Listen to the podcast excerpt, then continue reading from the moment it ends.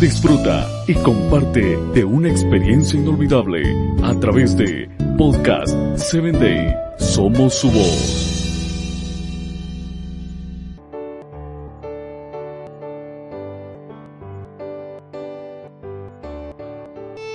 Hola amiga, te saluda una vez más Nayeli a la Triste. Bienvenida a tu programa Voces del Corazón.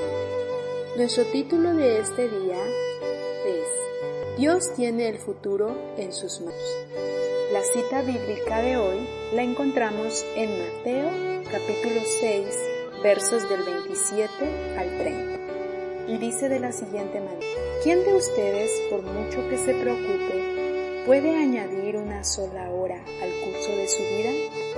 ¿Y por qué se preocupan por la ropa? Observen cómo crecen los lirios del campo. No trabajan ni hilan. Sin embargo, les digo que ni siquiera Salomón, con todo su esplendor, se vestía como uno de ellos. Si así viste Dios a la hierba, que hoy está en el campo y mañana es arrojada al horno, ¿no hará mucho más por ustedes, gente de poca fe?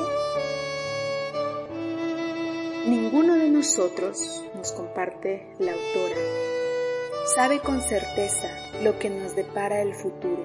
Esta falta de conocimiento a menudo abre la puerta al temor. ¿Qué si me incapacitan? ¿Qué si mi cónyuge muere? ¿Qué si mi hijo muere? ¿Qué si tenemos otra guerra? ¿Y qué del terrorismo? ¿En qué clase de mundo viviré de aquí a 25 años? Y muchas otras preguntas más que pueden surgir en nuestra mente acerca del futuro. Pensar sobre cosas de las cuales no tenemos respuestas abre la puerta al temor. En lugar de preguntarse acerca de lo que no tiene absolutamente un control, aprenda a confiar en Dios y sobre todo, sea lo que sea para el futuro, permita que Dios sea quien cuando llegue. Donde sea que vaya, Dios ya ha estado allí y allanó el camino.